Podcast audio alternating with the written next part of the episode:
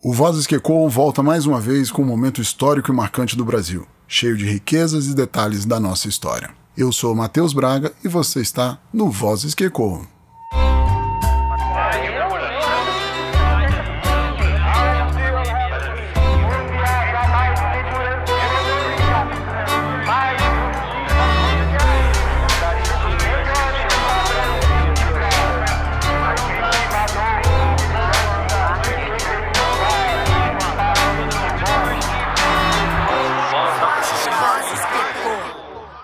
Ato Institucional número 5, AI-5. Todo mundo sabe o que foi. Se você não sabe, fica aí que vamos te contar um pouco. Mas aposto que você não deve saber muita coisa específica. Muita gente lutou sem armas para que você pudesse viver livremente nas ruas. E era um tempo em que os deputados se defendiam e se apoiavam. Essa história é do deputado Mário Moreira Alves e do deputado Mário Covas. Em 1964, o deputado Márcio Moreira Alves era membro da oposição ao governo João Goulart, o Jango, que tinha tomado posse depois da renúncia de Jânio Quadros em 1961. O golpe militar daquele ano contou com o apoio dos parlamentares fluminenses, mas não o regime autoritário subsequente a ele. Consumado o golpe, o presidente Costa e Silva tomara posse em 1967 na sucessão de Castelo Branco, o primeiro mandatário da ditadura militar que se instalara no país. Até aquele momento, o regime já havia baixado dois de seus atos institucionais, com o objetivo de conter as manifestações contra o governo e diminuir a temperatura política. O ano de 1968 foi especialmente agitado. Juscelino Kubitschek, Jango e Carlos Lacerda criam a Frente Ampla pela Democracia, mas os militares proíbem a sua existência. Em São Paulo, o governador é agredido nas comemorações do dia 1 de maio, Dia do Trabalhador. No Rio de Janeiro, 100 mil pessoas vão às ruas pedindo democracia. A forte violência e opressão do governo militar também se estende aos parlamentares. Moreira Alves, em especial, subiu à tribuna da Câmara para proferir o mais notável discurso de sua carreira política. Ele pregou o boicote ao 7 de setembro, dias antes da comemoração da independência do Brasil. Foi um discurso de cinco minutos baseado na história da Lisístrata que é uma peça sobre as mulheres de Atenas. Não podia imaginar que fosse ter a importância que deram, justificou ele anos depois. Aquele seria o estopim para o chamado AI-5, medida mais drástica e autoritária que a ditadura imporia ao país. O ministro da Justiça de Costa e Silva, Luiz Antônio da Gama e Silva, enviou ofício ao parlamento exigindo que Moreira Alves fosse processado. Em dezembro, entretanto, o pedido foi rejeitado pelos congressistas por 216 votos a 141. Embora vitorioso naquele mesmo dia 12, Moreira Alves desapareceria da Câmara dos Deputados e partiria rumo ao exílio. Em 13 de dezembro de 1968, estava emitido o AI-5. Parlamentares tiveram os mandatos cassados, garantias constitucionais foram suspensas, a tortura institucionalizada. Do exílio no Chile, Moreira Alves viu a ditadura perseguir companheiros de luta, que, como ele, eram contrários à arbitrariedade e à violência da cúpula militar. No dia anterior ao AI-5, na sessão do dia 12 de dezembro, o deputado Mário Covas vai à tribuna e faz um discurso inflamado e recheado de verdades. Aqui segue ele, interpretado por Similião Aurélio.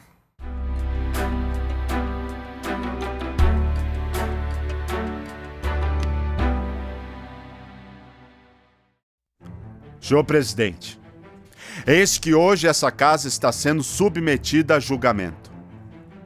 Recolhida ao banco dos réus, aguardo o veredito que será exarado pelos seus próprios ocupantes.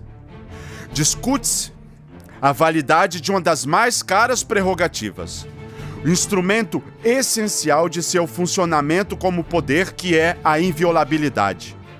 A acusação é o crime de injúria a uma instituição. As Forças Armadas.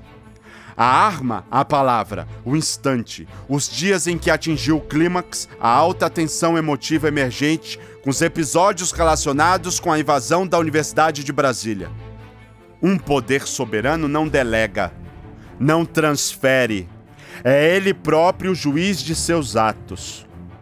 Há de ter independência e grandeza para manter essa condição inalienável. E o poder legislativo, exatamente para reservar-se a essa condição, sabiamente estabeleceu limitações regimentais para inviolabilidade, fixando o poder de polícia pelo próprio órgão diretor da casa. De 1946 a essa data, dezenas de pedidos de licença foram encaminhados para essa casa para processar parlamentares. Entretanto, em ocasiões em que o próprio deputado abria mão de suas franquias, solicitando mesmo a concessão, a Câmara invariavelmente adotou idêntica conduta, a negativa, sustentada por um mesmo princípio, a imunidade parlamentar. Agora, acusa-se um deputado de pretenso crime político eu não vejo como moralmente possa sustentar a concessão sem que a Câmara incida numa mesquinha exibição de intolerância, desnudando-se em vista dos precedentes no farisaísmo abominável.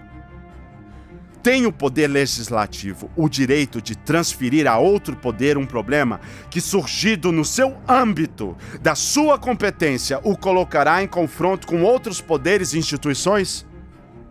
É possível, sim, que o faça. Mas nesse instante já não será um poder. Seus componentes já não exercerão mais a função pública, mas terão sido transformados em funcionários públicos. Resta-nos, senhor presidente, o argumento dos simplistas. Trata-se de uma exigência. As Forças Armadas impõem uma reparação, atingidas que foram em seus brios. Se essa afirmação fosse verdadeira, que eu contesto, eu diria que ela apresenta uma deformação originária. Não é possível desagradar uma instituição pelo caminho inviável do desrespeito a um poder, para que tenha significado e validade. A manifestação de apreço dessa casa ou de qualquer de seus membros a qualquer instituição é necessário que ela se autorrespeite. Que conceito se faria de um chefe de família que, para exaltar as virtudes de seu vizinho, avitasse o procedimento de seus filhos? O elogio sobre o império da subserviência transforma-se em bajulação. Seu valor está na condição moral e na autoridade de quem o manifeste. Ao longo desse episódio, em contato não apenas com civis de todas as categorias, mas com militares de variadas patentes, tenho ouvido insistente e ansiosamente repetida afirmação que não sobrarão outras oportunidades para que o poder legislativo manifeste sua independência. É um imperativo para sua sobrevivência. Ainda que riscos houvesse, que preserve suas prerrogativas, que conserve sua majestade, que reitere sua soberania.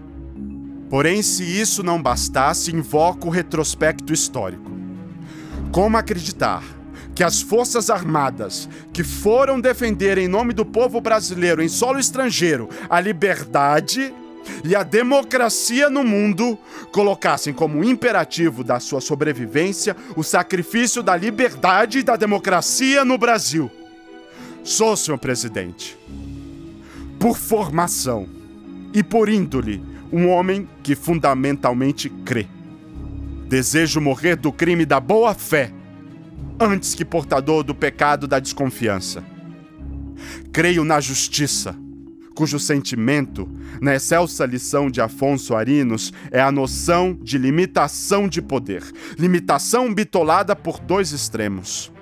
Sua contenção para que não extravase na prepotência e seu pleno exercício para que não se despenhe na omissão.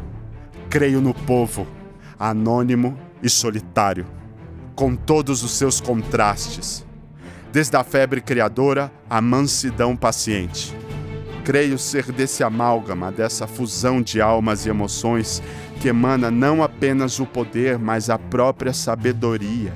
E nele, crendo, não posso desacreditar de seus delegados. Creio na palavra.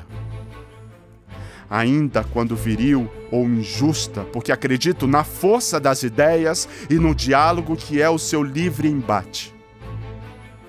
Creio no regime democrático, que não se confunde com anarquia, mas que instante algum possa rotular ou mascarar a tirania. Creio no parlamento, ainda que com suas demasias ou fraquezas, que só desaparecerão se sustentarmos livre, soberano e independente. Creio na liberdade. Este vínculo entre o homem e a eternidade essa condição indispensável para situar o ser à imagem e semelhança de seu Criador. Creio, senhor presidente, que essa minha crença mais se consolidou pelas últimas lições que recebi, pois nunca é tarde para aprender que a honra, esse atributo indelegável, intransferível por ser propriedade divina. Porque em tudo isso crendo, senhor presidente, e protegido pelo resguardo de minhas palavras iniciais. Quero declarar minha firme crença que hoje o poder legislativo será absolvido. Da altitude dessa tribuna, da majestade dessa mesa, da altivez desse plenário, as vozes dos gênios do direito e da deusa da justiça podem ser ouvidas no seu patético apelo. Não permitais que um delito impossível possa transformar-se no sepultamento da democracia, no aniquilamento de um poder, no cântico lúgubre das liberdades perdidas. Vozes que Ecoam é um projeto de muita gente, do Matheus, da Mari, do Lucas, da Fernanda, do César, de todo mundo que participou e apoiou, e conta com a produção de som da Solo Produções. Vozes que Ecoam, um jeito diferente de conhecer a história. E se você gostou, continue ouvindo e divulgue. Grande abraço.